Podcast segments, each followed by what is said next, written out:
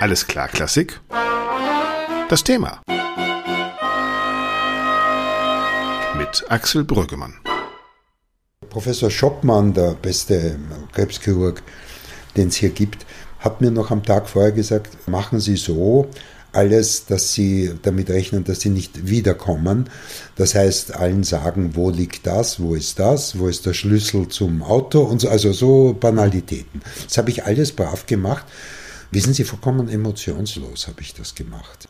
Als er mir gesagt hat, ich sage Ihnen offen, Sie müssen damit rechnen, dass das also anders ausgeht, als wir hoffen, stand ich an dem Fenster und habe über Wien geblickt und den Wienerwald. Ich bin ja hier geboren und aufgewachsen und habe auch lächeln und habe hab so ein Selbstgespräch geführt und habe gesagt, mein Gott, ist das schön.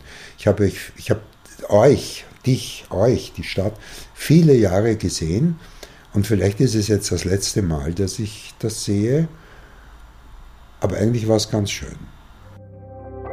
Ja, ihr hört es schon. Heute geht es bei uns um die ganz großen Themen hier bei Alles klar Klassik, dem Podcast des Lismon Centers der Bertelsmann Stiftung. Das war der Dirigent Roberto Paternostro. Schüler von Herbert von Karajan, Generalmusikdirektor war er am Staatstheater in Kassel, Musikdirektor des Israel Chamber Orchestra. Er hat alle großen Orchester dirigiert, NHK, WDR, NDR, die Wiener Symphoniker, das Bruckner Orchester, das DSO und, und, und. Er ist ein Wagner-Experte, ein Brahms-Experte. Bei Roberto Paternostro wurde vor einiger Zeit ernsthaft Krebs diagnostiziert. Ein Umstand, der sein Leben grundsätzlich verändert hat.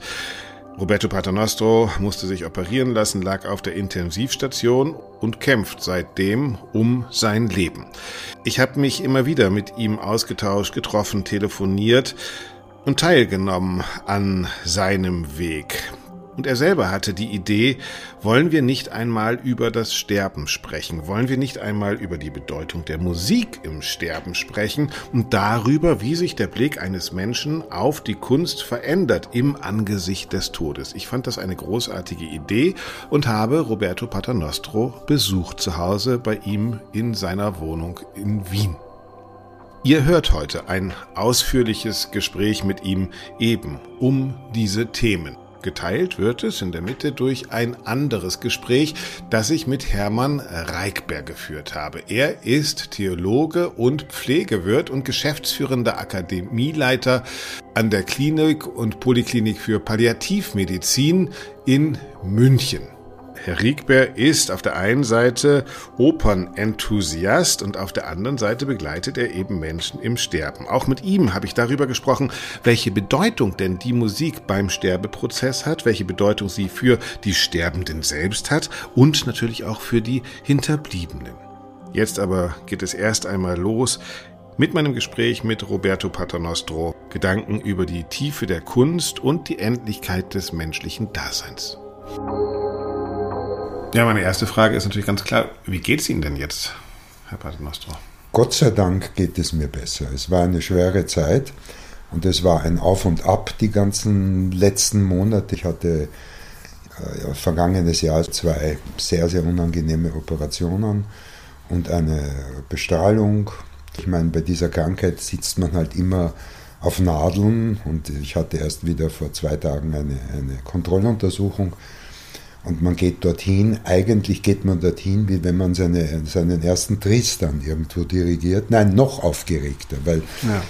weil man ja nicht weiß, weil was es wirklich um was geht. Auch. Weil es wirklich um was geht. Es mhm. geht beim Tristan auch um was, mhm. aber, aber es geht dort wirklich um etwas. Ihr ganzes Leben lang haben Sie sich mit Werken auseinandergesetzt, die uns die Welt erklären sollen, die uns die Liebe erklären sollen, die uns aber auch den Tod erklären sollen. Parsifal äh, ist das große nächste Ziel von ihnen. Diese Oper um Leiden, um den Leidensweg, um die Erlösung, um die Erlösung im Tod bei Wagner ja immer, egal ob Tristan und Isolde, ob Parsifal, ob Senta. Dann kommt irgendwann diese Diagnose und irgendein Arzt sagt ihnen, ach, es sieht wirklich nicht so gut aus, es ist ernst.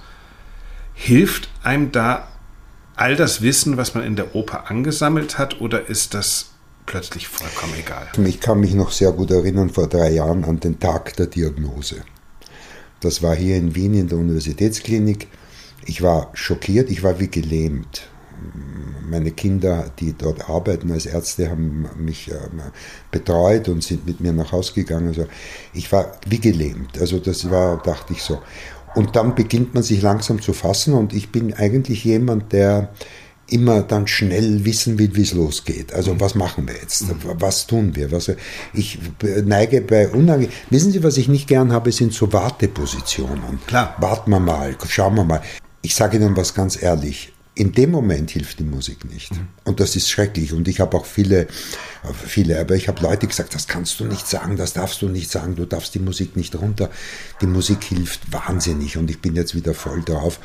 Aber sie sind im Schockstarre mhm. und es hilft nicht. Es ist, sie können nicht, wenn sie so etwas im Kopf haben und diese Diagnose haben, sich hinsetzen und eine Mozart-Sonate am Klavier spielen. Oder das, das, also ich kann es nicht. Es mhm. gibt Leute, wie Sie wissen, ich war mit dem Lars Vogt sehr befreundet mhm. und wir haben uns auch der ausgetauscht. Der auch relativ der ganz tolle Pianist, ganz tolle ja. Pianist. Und er hatte dieselbe Erkrankung wie ich und daher haben wir uns besonders viel ausgetauscht. Ich weiß nicht, wie er es gehandhabt hat, das ist auch egal. Ähm, aber mir hat es im Moment überhaupt nicht geholfen. Ganz im Gegenteil, ich habe mich davon ab. Ich war total isoliert. Und ich kann mich auch erinnern, nach meinen äh, ganz unguten, also die erste, vor allem die erste schwere Operation, lag ich in der Intensivstation. Und da ging mir Musik durch den Kopf. Und zwar immer nur ein Thema, das Hornthema am Schluss der C-Dur-Messe von Beethoven. Warum mir das durch den, das ist, wo dieses Donna nobis pace, das ging mir durch den Kopf die ganze Zeit. Aber das war meine einzige Begegnung mit Musik in den ersten, möchte fast sagen Wochen, übrigens Monaten. Sie sind ja auch von dieser, der Körper verträgt das nicht, sie sind auch von dieser Chemotherapie, die ja vor der Operation ist, so zerstört letzten Endes. Man, wenn diese Zyklen dann immer in diesen zehn Tagesabständen kommen, dass sie eigentlich nur liegen und schauen, dass sie irgendwie, sie haben dieses Fatigue-Syndrom und so. Es ist also. Hat das Ihren Blick auf die Musik verändert? Weil wir ja. denken ja erstmal, dass wir durch Musik Erkenntnis schaffen, oder? Ja. Also, dass Musik uns in allen Lebenslagen, heißt das ja immer, hilft. Musik ist die Lösung zu allem oder auf jeden Fall die Möglichkeit zu reflektieren und, und, und vielleicht über sich selbst hinauszudenken, größer zu denken, als der Mensch ist, in die Unendlichkeit zu denken, in den Himmel zu denken, über das nach dem Tod nachzudenken. Und dann sagen sie aber plötzlich kommt so eine Diagnose und es ist absolute Stille. Hat das Ihr Bild für die Bedeutung von Musik verändert nachhaltig? Ja, Sie sprechen auf die, auf, auf, auf, wie soll ich sagen, auf die Transzendenz an oder mhm. auf diese Bedeutung, die in der Musik steckt. Als ich dann wieder begonnen habe, musikalisch zu denken und sag, und mir gesagt habe, und ich weiß noch genau, als es mir dann besser ging nach der Operation und ich hier zu Hause war, bin ich, konnte nicht schlafen, bin um nachts um drei Uhr aufgestanden. Übrigens tue ich das heute noch, bin heute auch um drei aufgestanden. Warum das so ist, weiß ich nicht. Mhm. Ich spiele dann schon um fünf Uhr früh Klavier. Okay. Zur Freude meiner aber da Nachbarn. Dann, ja, da spielt die Musik dann doch eine Rolle. Ja, ja, das, ja. aber jetzt geht's ja. ja. Aber ich bin dann um drei Uhr nachts aufgestanden so, und habe mich hingesetzt und habe irgendwelche, weiß ich noch, Beethoven-Cello-Sonaten gehört. Wunderbare Aufnahmen gibt's mit dem Gulda und mit mhm. dem Fournier und, und, und Rostropowitsch und so. Und da begann das langsam wieder. Und dann jetzt, wo ich mich wirklich wieder beginne mit Stücken zu befassen, eben Bruckner, Wagner und auch andere Sachen, die jetzt kommen ähm, und die ich oft gemacht habe, mein ganzes Leben lang.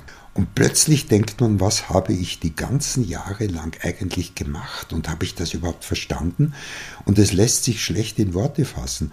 Aber es kommt natürlich irgendein Aspekt dazu, der einen unglaublich berührt. Also gerade bei Stücken, die Sie angesprochen haben, wie jetzt den Parsifal nicht, aber bei Bruckner zum Beispiel mhm. und so. Es kommt etwas dazu, was früher nicht da war. Und woher das kommt. Was ist das? Kann man das beschreiben? Ach. Trost? Wissen Sie, um es sehr einfach zu sagen, vielleicht ist es gar nicht so einfach.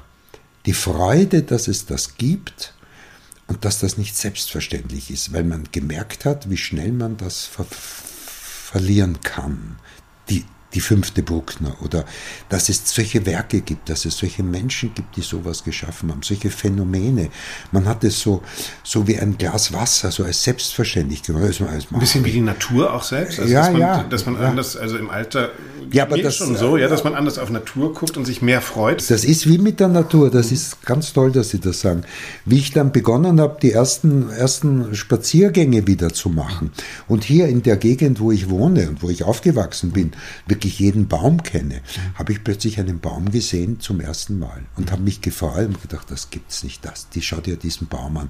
Früher bin ich da vorbeigerannt wie ein, wissen Sie, was ich meine? So, wuff, nicht mal gewusst, dass da ein Baum steht. Und so ähnlich geht es mir mit den Stücken. Kommen wir nochmal von dieser Welt davor. Also die kenne ich jetzt ja auch, also bevor es existenziell wird. Ich habe den Eindruck, meine Beschäftigung mit klassischer Musik und mit solchen Werken, also ich bin nicht gläubig, muss ich sagen. Ich glaube nicht an eine Welt nach dem Tod. Ich glaube daran, dass wir hier sind und dann ist das irgendwann zu Ende. Und Musik ist für mich, und gerade Musik, die dann mit dem Tod zu tun hat, ist für mich in erster Linie eine Art Trost für das Sterben und gar kein Trost für die Welt, die vielleicht dann doch ja nach dem Sterben kommt. Also für mich ist sozusagen Musik eine Art Hoffnung auf Begleitung, also auf ein Hinübergleiten. Wie hat sich Ihr Verhältnis zum Thema Tod verändert? Ich weiß, Sie sind natürlich ähm, jüdischen Glaubens, aber ich weiß nicht, Sie praktizieren, glaube ich, gar nicht richtig. Glauben Sie an, an, an, an irgendwas nach dem Sterben? Nein. Das fällt mir sehr schwer zu sagen. Nein, und, und, und auch, und ich bewundere oder bewundere, ich beneide jeden, der Glauben kann. Mhm. Und ich denke mir gerade, und das war eine Welt, die ich nicht gekannt habe vorher, die Welt der Krankenhäuser, Gott sei Dank. Ja. Und die Welt der, der Onkologie, das habe ich nicht gekannt. Ich wusste, ich habe keine Ahnung gehabt. Das waren immer die anderen, ja. Waren die anderen und ich habe damit nichts zu tun gehabt. Ich glaube, ich war auf der Universitätsklinik in Wien einmal in meinem Leben davor, ja, ja Gott sei Dank. Jetzt bin ich da einmal die Woche da. Mhm.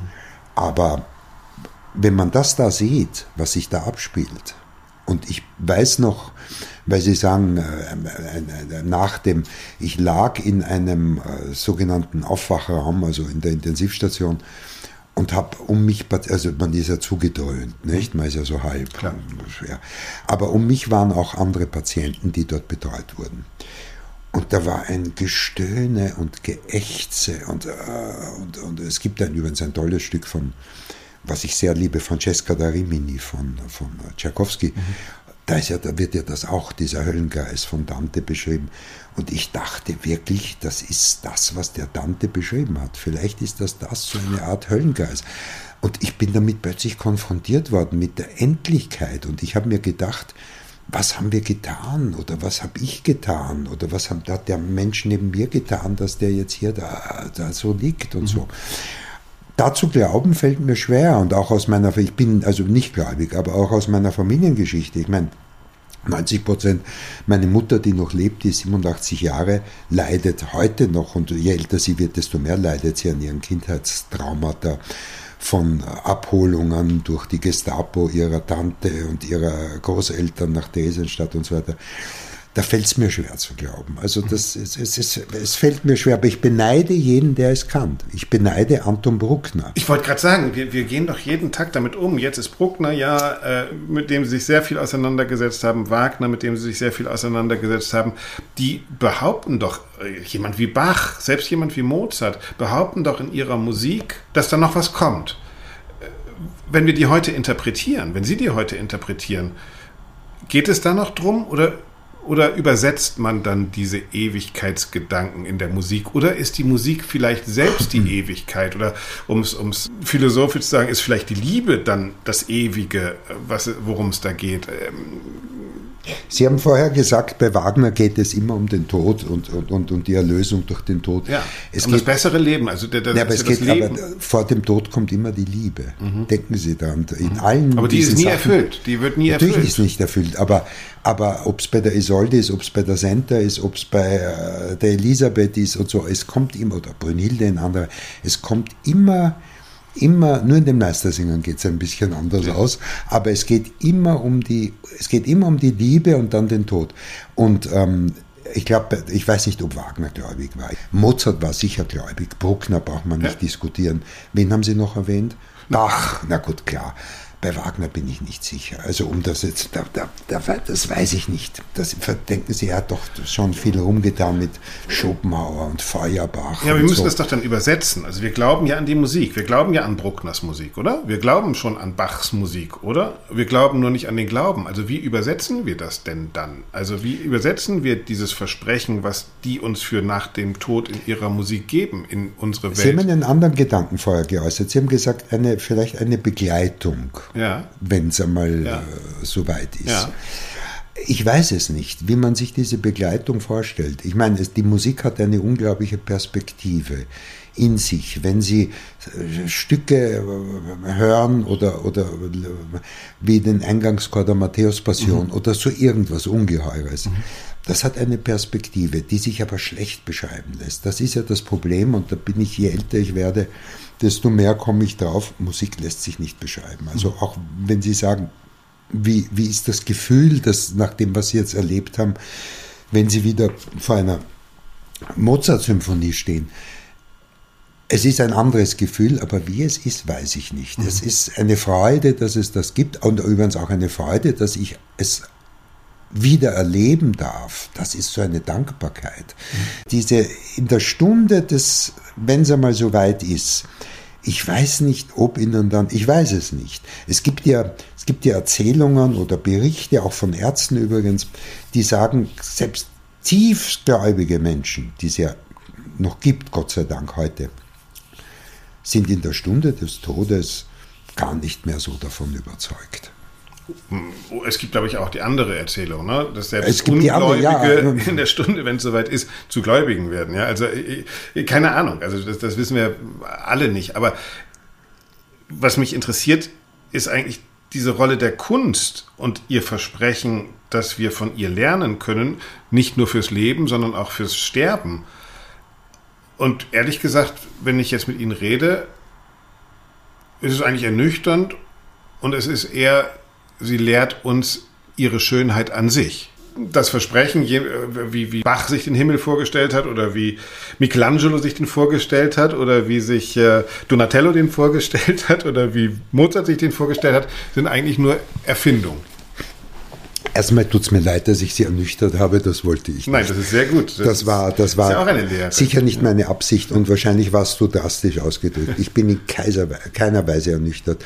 Und wenn ich mich jetzt wieder sehr, sehr viel mit Musik beschäftige, dann sind Momente der tiefen Ergriffenheit und der tiefen eigentlich das Wort Ergriffenheit ist mhm. schon richtig. Das, was sie auch, mhm. der tiefen Emotionalität, Ergriffenheit über die Schönheit, über die Aussagekraft, über die Stärke und über das, was, was hier gesagt wird, in Tönen gesagt wird, uns mitgeteilt wird. Jeder auf seine andere Weise. Äh, ich weiß nur nicht, ich weiß nur nicht, ob es das ist jetzt, das klingt sehr nüchtern äh, und vielleicht ist auch das ein Teil dieser Erfahrungen der letzten Jahre ob das Wunschvorstellungen sind, nicht? Ob der Bruckner, wenn er seine, seine sogenannten Himmelsleitern komponiert hat, diese aufsteigenden mhm. Dinge, oder die Choräle da reingebracht hat. Das beginnt ja schon ganz früh mit diesen Chorälen bis hin in, die Neun, in der neunten. Na, bei Locus Este fühlen wir uns doch tatsächlich schon im Himmel eigentlich, oder? Natürlich, ja, wir fühlen uns auch im Himmel, wenn in der fünften Symphonie am Schluss dieser Wahnsinnschoral ja? genau. noch einmal kommt. Ja, also so. wir kennen den Himmel aus der Musik ja. eigentlich besser als... Äh, Richtig, aber das ist sein Himmel. Das genau. ist sein genau. Himmel. Und ich weiß nicht, und das ist, wird jetzt wahrscheinlich auch psychoanalytisch werden, ich weiß nicht, ob das jetzt die Wunschvorstellung ist, bitte lass es so sein, mhm. wie ich es komponiere. Mhm. Also das Herbei-Komponieren, mhm. das Herbeiflehen durch diese Sachen. Oder ob es eine tiefe Verwurzelung war. Ich bin überzeugt, wahrscheinlich bei Bruckner und bei Bach, um die beiden zu nennen, war es eine tiefe Verwurzelung. Äh, ich glaube, gläubigen Menschen fällt es leichter, diese Sachen anzuerkennen und auch wahrzunehmen. Aber wissen Sie, jetzt sage ich Ihnen was anderes, muss man denn da, da, darüber hinausdenken, ist nicht alleine die, die, die Schönheit und die Ergriffenheit schon etwas, das einen, das einem schon irgendwie ein bisschen Kraft und, und Kraft und, und, und, und, und Lebensfreude gibt. Ich weiß gar es nicht, ist einfach ein Beweis auch der Größe des menschlichen Könnens. Ja? Also das, das finde ich dann ja vielleicht auch das über sich selbst hinausweisen, nicht im Tod, sondern über die Größe des, des Unbewussten vielleicht. Ja? Also wir, wir erleben in Kunst ja etwas, sagen wir immer, das größer ist als wir selbst. Und dieses Erleben, vielleicht, das ist das gleiche wie mit der Natur dann, ja, also etwas. Unerklärlich. Und das, die, und das, was Sie jetzt äh, beschreiben, auch mit der Natur oder was aus uns herauskommt, es ist unerklärlich. Und ich denke mir oft, wie konnte jemand wie Mozart, mhm. es steht da drüben die Mozart-Gesamtausgabe mhm. im Bernreiter Verlag, mhm. das habe ich mir vor vielen Jahren mal gegönnt. Äh, gegönnt. Und da kamen dann große Kisten von der Spedition. Das sind, ich weiß nicht wie viele Bände, das ja, ist so. Ja. Der Mensch hat das in 36 Jahren geschrieben und Jetzt müssen Sie sich nur mal, das habe ich mir überlegt, auch wenn ich so gelegen bin, Nächte, so, das müssen Sie abschreiben. Da kommen Sie mit unser gemeinsamen Leben, und ich hoffe, wir werden beide sehr alt, kommen wir nicht hin, wenn wir uns heute hinsetzen ja. und Sie und ich schreiben ab heute ab, ja. werden wir nicht fertig der hat das noch erfunden. Nein, das sind ja nicht irgendwelche Noten, das ist ja das auch noch, ja, das ist ja auch noch, das, das ist ja auch noch ziemlich also, gute Musik. Das ja. ist ja irrsinnig. Ja. Oder wenn sich das Autograph, es hängt ja ein Faksimile von, von der Lohengrin-Partitur, ja. wo Wagner darüber gesagt hat, das ist seine schönste, also geschriebene Partitur, nämlich äh, Schrift, also im, im, im Schreibvorgang. Für den Parsifal ja. Also. Auch Parsifal gibt es auch ein schönes Faksimile jetzt mittlerweile. Aber das müssen sie erfinden und ich frage mich oft, was ist im menschlichen Geist vorhanden oder was bewegt so ein Genie dazu, oder was, was, was passiert da, dass sich der hinsetzt und diese Ideen hat? Ja. Der Wagner hat mit, weiß ich nicht, äh, irgendwann mit, mit 25 den Parsifal im Kopf gehabt und 50 Jahre später hat er ihn gemacht. Ich meine, dass diese, ich rede jetzt gar nicht vom Ring, wie lange dann, mhm. wo, er die, wo er die Noten mitgeschleppt hat in sämtlichen Exilen und sowas. Ja, selbst bei kurzen Leben funktioniert es, wie Sie gesagt haben, ne? bei, bei Mozart, bei Schubert. Äh, ja, das ist ja Wahnsinn. Schubert, lieber Gott, wenn ich das überlege. Ich meine, ich habe das Glück, dass wir, wir jetzt in Wien... nicht mehr da, wir haben schon drei Leben von Schubert gelebt und nicht die Hälfte von dem geschafft, was der Ich, ich habe auch immer das Gedankenspiel, wenn Bruckner im Alter von Schubert oder Mozart gestorben wäre, würden wir von ihm nicht eine Note haben, bis ja. auf irgendwas, ja. was Wientager ja, Vielleicht ist das dann tatsächlich schon vorbestimmt. Ja. ja, vielleicht ist das vorbestimmt. Ja, ich, ich, ich spreche auch den Glauben nicht ab. Ich bin eher Agnostiker ich lasse mich überraschen. Aber ich finde auch, äh, was Sie gesagt haben, vielleicht, also was wir da kennenlernen, ist der Himmel, wie ihn sich Bach vorgestellt hat, wie ihn sich Mozart vorgestellt Sicher. hat, wie ihn sich Bruckner vorgestellt ja. hat. Das ist ja genau das gleiche wie der Himmel, den wir auf Bildern sehen, wo die Engel mit Harfe sitzen. Richtig. Da sind wir ziemlich sicher, so das es wird nicht. es nicht sein. Ja? Na, ziemlich äh, sicher. Hm, sondern ah, das, sind, ja, wir vermuten. Naja, um also wenn, wenn ich dann nach dem Tod tatsächlich der Harfe spielende Engel sehe, boah, dann dann, dann staune ich aber, ja. Das kann ich Ihnen jetzt schon sagen. aber tatsächlich interessant finde ich auch, was Sie sagen, dass man im Angesicht des Todes schon dann merkt, was man im Leben hat und wie ergreifend ja die Größe des Lebens ist. Ja? Und mir fällt da ein, jemand wie Claudio Abado, als der äh, das Verdi-Requiem noch einmal dirigiert hat in der Philharmonie in Berlin. Gibt es auch, äh, wenn ihr es angucken wollt, auf YouTube mit äh, Giorgio, glaube ich, und Alanya. Ja. Und dieser wirklich leidensgezeichnete Dirigent, Wahnsinn. der Wahnsinn. nicht, also körperlich so krank ist und trotzdem voller Leben ist und dann dieses Dies Irae kommt, und sie denken wirklich, da fällt jetzt die Philharmonie auseinander. Das sind schon Momente, wo ich denke, da ist schon vorher was passiert. Also da ist auch vorher was mit dem Menschen passiert. Natürlich muss was passiert sein. Ich habe den Avado nicht gut gekannt. Ich kenne den, den wir, wir, hatten alle mein, zeitversetzt denselben Lehrer, den großen Hans Swarovski in Wien, Abado und Meta und so weiter. Und mit dem Abado habe ich so ein bisschen, mit dem Meta viel mehr durch meine israelische Tätigkeit und so. Aber den Abado habe ich noch in Wien gesehen, in einem seiner allerletzten Konzerte mit dem Orchester Mozart oder was, Mahler mhm. Chamber mhm. im Musikverein, bin nachher zu ihm. das war erschreckend. Das war also erschreckend. Aber ich meine, wissen Sie, damals hat es mich erschreckt. Heute, nachdem ich die Onkologie äh, gesehen habe, was dort Leute sind, also ich habe dort äh, Menschen gesehen, das glauben Sie nicht, mit halben Gesichtern und so. Das ist erschreckend. Was. Aber da kommt auch etwas dazu, das kann man vielleicht nicht so vergleichen, aber ich meine, ich habe das bei dem Karajan erlebt. Der, das war schon ein, am Schluss ein sehr kranker und sehr leidender, ich will nicht sagen verbitterter, aber leidender Mann. Aber wann der ans Pult gegangen ist, und die letzte, ich weiß das zum Beispiel beim berühmten Neujahrskonzert, mhm. ja, das ist das Einzige, das er dirigiert hat. Wann er ans Pult gegangen ist, ich glaube, der hatte vorher eine Nacht, die wir alle nicht haben wollen. Und der ist dann hingegangen, hat das gemacht. Aber da, kam, da kommt dann schon auch etwas dazu, was eben auch unbeschreiblich ist. Wissen Sie, ich habe in den letzten Tagen oder letzten Wochen, es gibt, weiß nicht, ob Sie den Namen gehört haben, Sie kommen ja eher aus dem Norden, es gibt einen ganz tollen Musikerneurologen. Also der ist eigentlich Arzt, aber hat sich, das ist der Professor Altenmüller okay. in Hannover, okay. Professor Eckhard Altenmüller. Das ist ein ganz, seit 30, 40 Jahren ein ganz, ganz toller Mann, der sich mit Neurologie und Musik beschäftigt. Und ich bin mit dem jetzt in Kontakt und wir tauschen uns aus, weil ich von ihm Sachen gehört habe, die mich fasziniert haben. Er sagt auch etwas Spannendes und das wissen wir auch in dem Moment, Karajan oder Abado oder andere, in dem Moment, wo sie etwas machen, was sie voll in Anspruch nimmt, vergessen sie den Schmerz. Mhm. Und sie kennen das von sich, ich weiß nicht. Ja, man sagt ja, wenn man singt, äh, kann man nicht parallel Angst haben. Ja? Ja, ja, aber sie vergessen den Schmerz. Also ich kann mich erinnern, als ich, das ist pervers, aber als ich den, meinen ersten Ring einmal dirigiert habe vor vielen Jahren in, in, am Staatstheater in Kassel, konnte ich wirklich nach den Vorstellungen teilweise den Arm nicht mehr bewegen. Mhm. Aber während der Arbeit habe ich es vergessen. Mhm. Ja, soweit erst einmal Roberto Paternostro, der Dirigent. Um das ganze Thema, um das Sterben und die Musik aus einer anderen Perspektive, aus der Praxis vielleicht zu betrachten, habe ich mir gedacht, ist es ganz klug, mit jemandem zu reden, der auf der einen Seite Opernenthusiast ist, auf der anderen Seite tagtäglich qua Job mit Sterbenden zu tun hat. Und das ist Hermann Reichber. Er ist Diplomtheologe und Diplompflegewirt und geschäftsführender Akademieleiter in der Klinik und an der Poliklinik für Palliativmedizin in München Großhartern.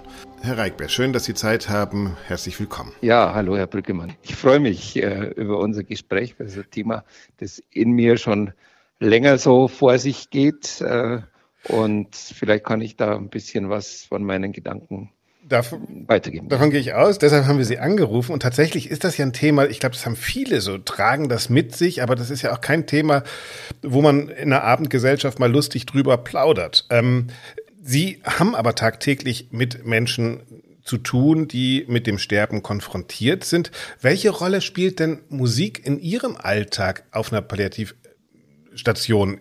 Ist das eine wichtige Größe?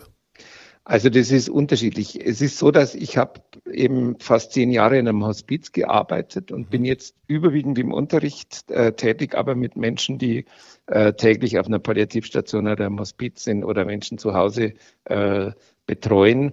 Und die Einrichtung, die, die Weiterbildungseinrichtung, in der ich arbeite, die ist direkt äh, ein Stockwerk unterhalb der Palliativstation. Das heißt, ich bin in diesem Fluidum drin. Mhm.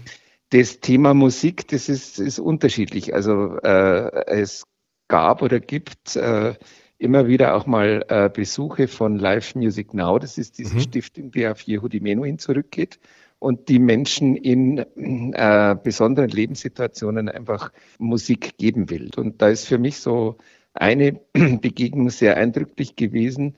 Da es gibt eine äh, oder gab eine Formation, die heißt Passiona Amorosa, wo vier mhm Kontrabassisten gekommen sind. Okay. Und da hatten wir eine Patientin, die extrem schwerhörig war. Und da haben wir gedacht, okay, für die ist es was. Und dann haben sich die Kontrabassisten am Bett dieser Frau aufgestellt und haben was gespielt und das hat sie tatsächlich gehört. Wo der Klang physisch wird wahrscheinlich auch. Ne? Genau, wo sie, das, da, hat, da hat ja. das kleine Zimmer, das 12 Quadratmeter Zimmer mhm. wirklich vibriert und die Frau hat was gehört. Mhm. Und das war dann ganz lustig, weil die war von der Insel Usedom. Okay. Und hat sich dann ein Lied äh, aus ihrer Heimat gewünscht, das natürlich die Kontrabassisten nicht spontan spielen konnte. Und dann hat es noch gesagt, okay, äh, dann noch was anderes und das war auch ein Titel, den, den die nicht gekannt haben, auch ein Volkslied. Okay. Und dann hat sie gesagt, also wenn Sie das nächste Mal kommen, dann schauen Sie mal nach, was die Patienten hören wollen. Das wäre ganz gut. ja, aber das sagt ja viel. Ne? Also man weiß das so von Alzheimer-Patienten oder sowas. Äh, Musik, ist das so auch Ihre Erfahrung, dass am ja. Ende des Lebens sozusagen die Erinnerung ja. Äh, in Musik wieder da ist. also ja. man hat es ja mit Gerüchen zum Beispiel. Ne? Also genau. Gerüche das sind sowas. noch nachhaltiger. Und genau. das kann man, das wird im Hospizbereich, ich nenne es jetzt mal alles so, kultiviert, dass man sagt, okay, also man hat entweder Aromawühle, selbst bei Leuten, die wenig essen, dass man dann im Zimmer äh, irgendwas kocht oder auch reinträgt, damit der Mensch mit der Nase was hat und mhm. vielleicht manchmal auch so ein bisschen hinleckt. Äh, mhm. also diese Stammhirnsinne, da gehört, gehört ja das Gehör auch dazu. Mhm. Es gibt ja auch Leute, die sagen, also das Gehör ist quasi wirklich die letzte, der letzte Sinneseindruck, der abstirbt. Mhm. Sie sind ja, wenn ich das so sagen darf, eigentlich ein Opernfreak. Mhm. Was sind wir, wenn wir uns mit der Oper beschäftigen? Mit Mimi, die stirbt, mit äh, mhm. La Gioconda, die stirbt, mit äh, Tristan und Isolde, die überhaupt nur im Tod leben können. Sind wir da besser im Sterben? Macht uns das klüger am Ende oder ist das eigentlich total egal? Also das ist die Kausalität ist schwer herzustellen. Also das ist, ähm, ich würde mal sagen, wenn die Darstellung des Sterbens oder von, von Todeserfahrungen in der Musik äh, kommt und äh, es gibt vielleicht jemand, mit dem er in, in, in, in der Aufführung war oder mit dem er über, äh, über Musik redet, so wie ich das habe mit einigen Freundinnen und Freunden, dann ist es gut zu sagen, ja, okay, also wir können über die musikalische Seite reden, aber wir können auch über das Sterben reden. Und mhm. äh, also so auch als äh, schon sehr äh, intimer Punkt in einer Freundschaft oder in einem Gespräch über Kunst. Mhm. Und da kann man es dann eben nicht abstrahieren und sagen, also das hat jetzt da mit mir gar nichts zu tun. Mhm. Eben haben Sie einen Satz gesagt, die Todeserfahrung in der Musik, also die, ja. die ist ja tatsächlich komplett unterschiedlich, ja. Also ja. die wird ja auch unterschiedlich erzählt. Also es ist ja genau. Und also die, die Angst, das ist das Rübergleiten, es ist die letzte Freude, es ist ja, äh, es ist das Opfer. Das mhm. ist ja bei bei bei bei Traviata, das ist mhm. das große Thema. Das ist ja eigentlich die zentrale Szene, also die mhm. Violetta und der Vater Germain äh, die, äh, und da kommt immer E Grandil Sacrificio. Mhm, mh. Und das ist die eigentliche Todeserfahrung, dass Mimia sagt, okay, also äh, äh, Violetta, Violetta sagt, okay, ich opfere mich. Ich kann, ich kann äh, eigentlich in dieser bürgerlichen Gesellschaft nicht leben, ich darf da nicht existieren. Mhm. Und am Schluss, also die ist ja eigentlich hat sie äh, schon, also das nicht leben können. Das ist ähnlich wie bei Tristan, das sind ja fast zur selben Zeit entstanden, auch die Werke, äh, also nicht leben können als Vorahnung des äh, physischen Todes. So, und jetzt mal ganz im Ernst. Äh, ich meine, hat das was mit dem realen Sterben noch zu tun oder ist das nicht eine totale romantische Überhöhung? Ich sage ja immer, also wenn wir es jetzt mal von der Soziologie her sehen, das Sterben ist das Ausgliedern aus der Gesellschaft. Und das gibt es natürlich mhm. zu mehreren Zeitpunkten. Mhm. Also wenn Leute krank werden, wenn Leute nicht mehr arbeiten können mhm. oder wenn sie, äh, um jetzt mal in der Denke des 19. Jahrhunderts zu bleiben, etwas äh, einen unschicklichen Lebensentwurf haben mhm. oder, äh, oder da eine Änderung des Lebensplanes eintritt, äh, sie ganz was anderes machen. Ähm, das sind, denke ich, eigentlich äh, so diese vorweggenommenen, das vorweggenommene Sterben. Also okay. das, das Sterben ist ja sehr vielfältig und mhm. äh, das ist auch in der, auf der Opernbühne so. Ich meine, wenn man mal eine Statistik aufmachen würde, dann bin ich mir ziemlich sicher, dass das Thema des gewaltsamen Todes eigentlich überwiegt. Mhm. Also denke jetzt gerade an, mhm. an Othello. Na, bei Verdi auf jeden auch, Fall, ja. Bei Verdi auch, bei Wagner auch, ja, natürlich. Ja, also ja, im Ring, da stirbt niemand eines natürlichen Todes. Ja, stimmt. Äh, und äh, äh, gut, die Götter sterben dann kollektiv. Mhm. Da weiß man nicht, wie das ist. Ja, Aber äh, ansonsten werden, werden alle erstochen. Also das, das zeigt diese Ambivalenz. Sie sagen, äh, Sterben ist eigentlich so eine Art Ausgliedern aus der Gesellschaft. Ich glaube, da äh, knüpfen Sie auch so an Foucault und sowas an. Ist das dann etwas, was die Oper vielleicht doch kann, was wir im normalen Leben oft nicht können, nämlich den Tod zu thematisieren. Also ja. dieses große Tabu, das wir auf den Friedhöfen vor der Stadt begraben eigentlich und mit dem wir in den Hospizen sozusagen das wegschieben, äh, mit dem wir im Alltag eher nicht umgehen können. Da ja. gehen wir aber abends und bezahlen 120 Euro, um mhm. uns irgendwie eine Mimi beim Sterben anzugucken. Ist ja absurd, ja. ne?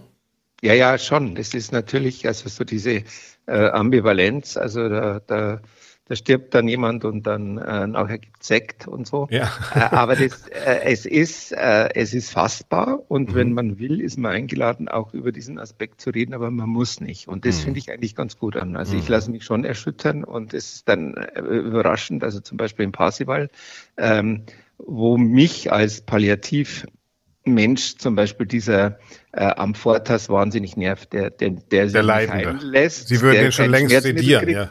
Und da denke ich mir immer, guter Bursche, jetzt stirb doch mal endlich. Ja.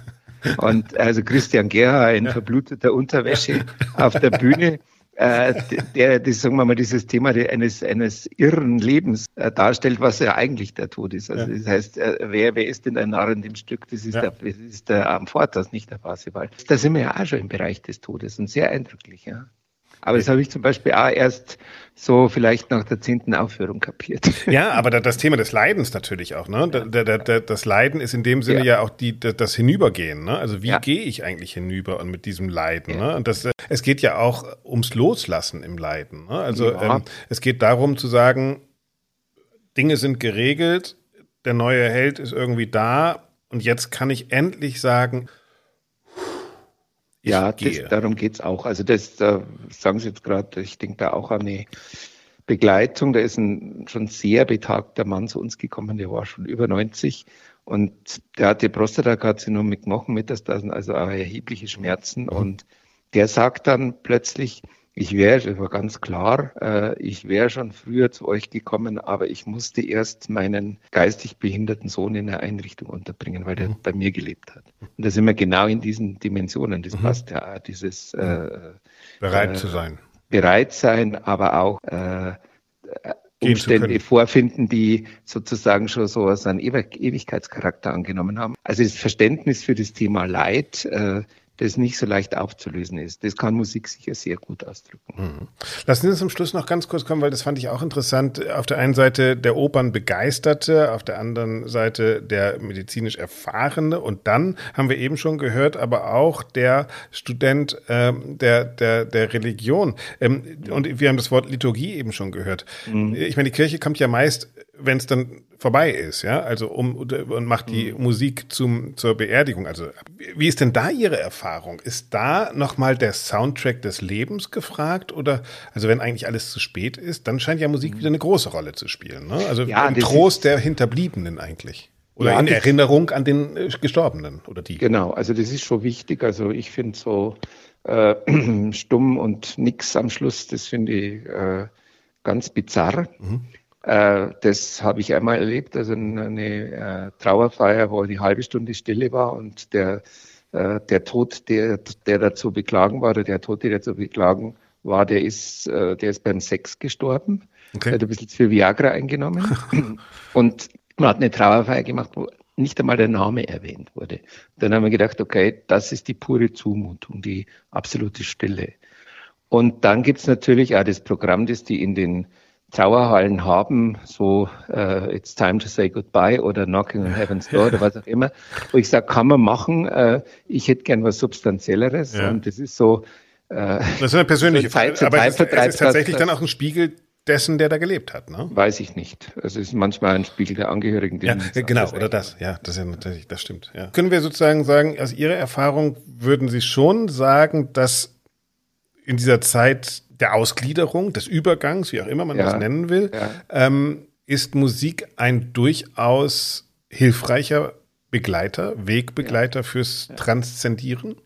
Ja, also es ist auf jeden Fall ein Wegbegleiter und es ist auch gut, wenn zum Beispiel äh, entweder die Pflegenden oder die Angehörigen auch mal was singen mhm. und ertönen und äh, in welcher Form auch immer, aber dass so eine, dass diese Ambivalenz des Klangs auch da sein darf, mhm. weil das genau zu der Situation passt. Wir, wir schaffen ja in Worten äh, die Ambivalenz zwischen Leben und Sterben auszudrücken, schaffen wir ja nicht. Und das ist das, was Oper kann, also was gute Opern können.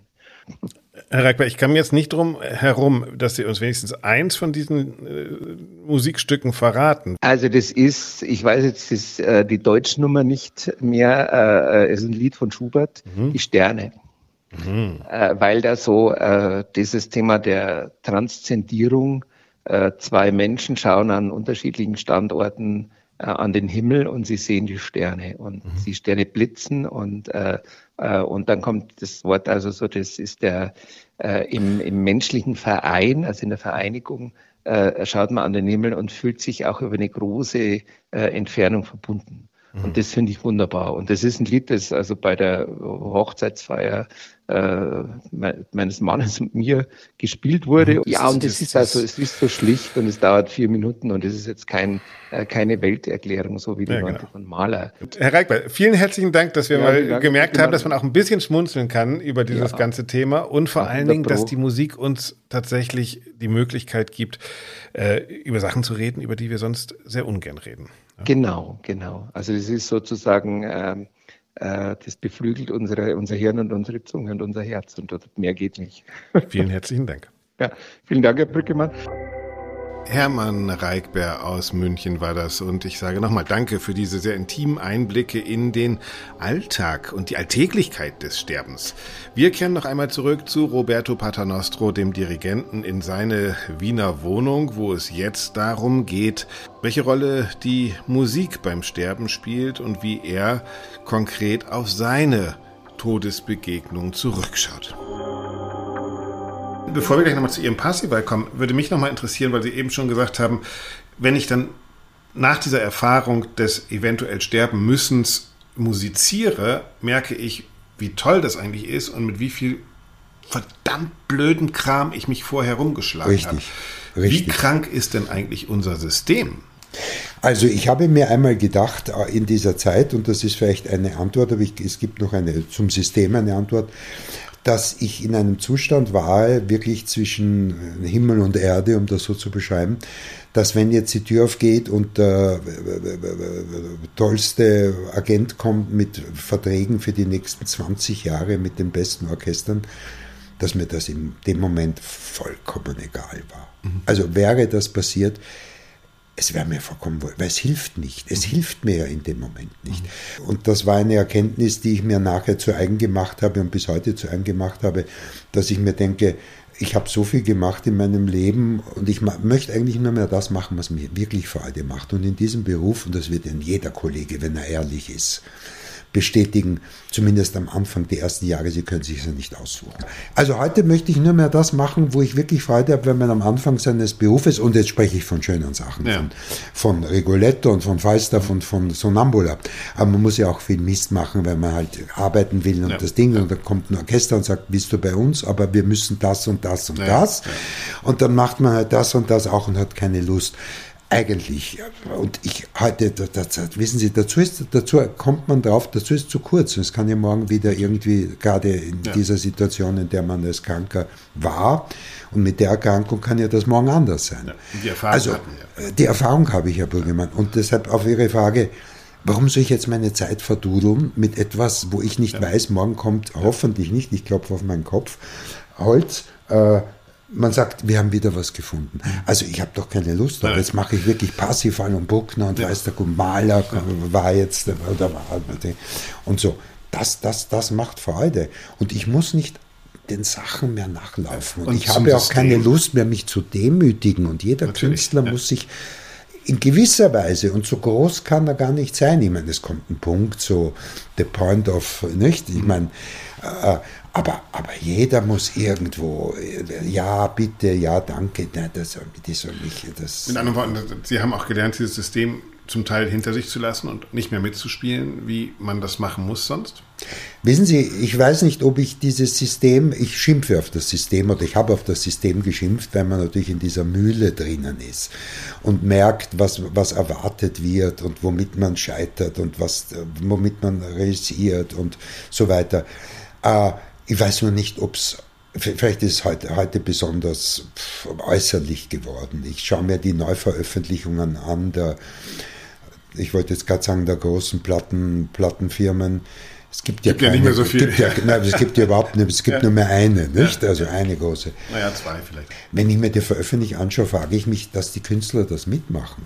Nicht? Aber ob die Klassikszene in, in, in Gefahr ist, ja, wenn ich lese, wie Bayreuth jetzt doch in, in, in Schwierigkeiten kommt, finanziell meine ich, nicht, nicht künstlerisch. Und dass, dass Frau Wagner natürlich da kämpft, dass sie da irgendwie. Ja, das, der Rückhalt aus der Politik, ne? Das ist ja auch Ja, aber gucken Frage. Sie doch. Aber gut, das, jetzt, das, das sind andere Themen, die. Andere Themen, ja, gucken Sie doch die Politik an. Also, was versteht Frau Roth von Meistersingen? Ja, also schön. Ja. Ich wollte noch, äh, weil auf Ihrem Terminkalender wahrscheinlich mit großem lila Stift steht dann der Parsival. Und ja. weil wir jetzt über, über diese Erfahrungen des Sterbens, des Todes, der Körperlichkeit, der Endlichkeit geredet haben. Wenn Sie dieses Werk jetzt angehen, und Sie haben schon gesagt, Sie fahren nochmal nach Palermo, Sie ja. fahren nochmal äh, dahin an den Ort der, der, der Entstehung. Ähm, was sind für Sie da die Kernaussagen in einer Oper, in der es um Leiden, Erlösung, Erlösung dem Erlöser äh, geht, um Schuld und Sühne? Das Leiden des Amfortas ist ja doch ein, ein selbstgemachtes, nicht? In mhm. gewisser Weise. Und er überwindet das wie auch immer. Und, und ich weiß nicht, ob Leiden, und mein, der Tod ist im Parsifal schon sehr nahe, vor allem in den großen Amfortas Ausbrüchen im, im, im, ersten Akt und, und, und, dann im dritten Akt am Schluss, also da kurz bevor der Parsifal kommt. Das ist schon sehr, aber es hat, jetzt verzeihen Sie mir das, es hat auch ein bisschen was dann, ein bisschen was Theatralisches mhm. in gewisser Weise. Ja, da sind wir wieder da, ne? Bei der Ja, aber das hat der Wagner ja gewusst. Ja. Naja, ne, so halb. Er hat es ja gewusst. Mhm. Es ist ja ein Festspiel, ein Bühnenweihe-Festspiel. Ich meine, klar ist das, ist das geschrieben, um, um es darzubieten und, und, und das Erlösung dem Erlöser am Schluss das hat schon was Tolles. Ich meine, das ist schon, ich freue mich drauf. Wir sind jetzt äh, gerade dabei in Grafeneck, der, der wunderbaren Konzertsaal, wie wir den Staatsopernchor, also der Chor der Wiener Staatsoper, ja. verteilen, diese Stimmen von mhm. oben und wie viel, ob wir noch, also sicher brauchen wir noch einen Kapellmeister und so. Eine Taube brauchen Sie noch. Eine Taube, berühmte Knappertsbusch-Taube, ja, genau. nicht? Ja, die da Wieland Wagner ihm hingehängt hat, nur dass er singen konnte. Publikum kann nur er. Genau, ja. Aber ich bin auch froh, dass der Klaus Florian Vogt das singen wird. Ich freue mich sehr auf die Arbeit, weil weil er mir vor einiger Zeit gesagt hat, dass ich sein erster Klavierlehrer war. Also, also er war sehr jung, ich war jung, er war sehr jung, ich war jung, er ist ja jünger als ich. Und dann sage ich, das ist super, das wusste ich gar nicht. Also das, also ich konnte mich schon erinnern, in Hamburg, als ich bei Dochnani war und Ligeti. Und da hatte ich natürlich Geld gebraucht, bin jung und mache alles und habe okay. auch Klavierstunden gegeben und da war der Klaus Wörn. Aber, aber das hat schon einen transzendenten Moment. Der Schluss, wenn das verschwebt, aber ich werde das Gefühl nicht los und jetzt werden mich, und ich bin zutiefst Wagner-Dings, aber jetzt werden mich natürlich alle, ich bin auch Ehrenmitglied des ältesten Wagner-Verbandes der Welt, nämlich des Wiener Richard Wagner Verbandes geworden. Wurscht, vor zwei Jahren, glaube ich. Die werden mich jetzt alle steinigen, aber es hat schon was Theatralisches aus. Es ist schon auch theatralisch konstruktiv spekuliert. In Wagners Himmel wird ja auch nicht geliebt, glaube ich. Also geliebt vielleicht im Sinne von Liebe, aber nicht Liebe machen. Naja, ja, kalt. Also das ist ein kalter, ein kalter Himmel. Ja, also ein kalter Himmel. Genau, der, der, der Sex passiert im zweiten Akt, ja, also bei Tristan oder so. Aber dann, dann ist auch schon Schluss, ja. Äh, der ist weltlich. Der Haben Sie nicht die Assoziation, vielleicht ist das beeinflusst durch die Bilderwelt, die wir seit Kind auf kennen, dass der Himmel weiß und kalt ist, in gewisser Weise. Ja, und die, auch vielleicht die, die Hölle Musik. rot und warm, ja. Und die Hölle rot und warm, ja, das sind schon Bilder, die uns ein, eingeprägt worden sind. Sagen, das sind wahrscheinlich das auch schon klar. Bilder. Ja. Naja, schon, aber, aber auch in der Musik. Ich meine, das, der Schluss des Parsifal, wenn das da diese, diese, weiß der Kuckuck, wo das dann hinschwebt und dann übereinander kommt und dann noch die Harfen ja. und die Chöre, die sich staffeln und ja. so das hat schon etwas so, etwas eigentlich, also besonders warm wird einem nicht dabei. Wie geht es denn Ihnen, wenn Sie jetzt damit konfrontiert sind und waren? Haben Sie ein anderes Verhältnis zum Tod und zum Sterben, als Sie das vor der Diagnose hatten? Mehr Angst, weniger Angst? Eigentlich weniger Angst weil ich sehr nahe dran war und weil ich äh, in der Intensivstation. Also das ist unvorstellbar, wie ich da gelegen bin. Ich glaube, vor lauter Schläuchen und alles hat man mich nicht mehr gesehen. Und ich hatte da eine Krise und da war ich schon sehr nah. Und ich kann mich noch erinnern, ich war da sehr gelassen.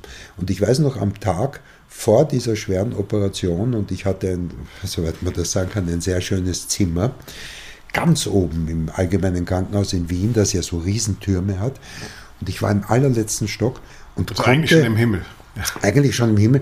Und ich konnte was ja ein schönes Zimmer ist, ja ein Euphemismus, aber ich konnte die gesamte Kette des Wienerwaldes sehen und, und die Stadt unter mir. Und es war Oktober und es waren so Lichter und es war so halbdunkel und es war ein schönes Wetter, die Sonne ist untergegangen.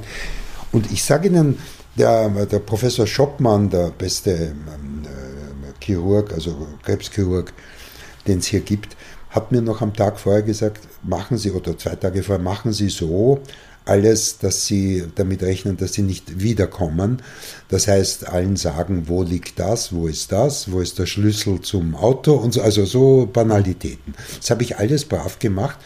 Wissen Sie, vollkommen emotionslos habe ich das gemacht. Ich habe geschrieben, äh, Autoschlüssel liegt da und bitte, das ist da und ich habe ein Bankkonto dort und so. Vollkommen emotionslos. Und ähm, als er mir gesagt hat, Sie müssen, Sie, also ich sage Ihnen offen, Sie müssen damit rechnen, dass das, dass Sie, dass, dass das also anders ausgeht, als wir hoffen, stand ich an dem Fenster und habe über Wien geblickt und den Wienerwald. Ich bin ja hier geboren und aufgewachsen und habe also auch lächeln und habe so, hab so ein Selbstgespräch geführt und habe gesagt, mein Gott, ist das schön. Ich habe euch, ich habe euch, dich, euch, die Stadt, viele Jahre gesehen und vielleicht ist es jetzt das letzte Mal, dass ich das sehe, aber eigentlich war es ganz schön. Das, ist, das klingt jetzt wahnsinnig kitschig, aber es war so. Und ich hatte keine Angst. Ich habe mich dann schlafen gelegt, Schlafmittel und in der Früh wurde ich abgeholt. Ich stand dort nicht und habe gesagt, oh, ich habe Angst und was, wie wird das werden? Ich war vollkommen gelassen. Erstaunlicherweise. Ich dachte das nicht, dass ich das diene. Ich dachte, die müssen mich dort Paniktabletten geben. Ich war vollkommen gelassen. Das ist vielleicht so eine Erfahrung, die man einmal im Leben hat und die man dann mitnimmt. Nicht? Man denkt auch viel an, an die anderen eigentlich. Nicht? Ich habe ja noch, wie gesagt, eine alte Mutter und, und, Kinder und viele Freunde und Freundinnen. Man denkt an die eher als an sich. Wir wissen Sie, weil Sie vorher gesagt haben, ein, das Ende, wir wissen nicht, wenn ich weg bin, bin ich weg. Lieber Gott, was, pff, nicht? Aber die anderen, das, das, das täte mir leid.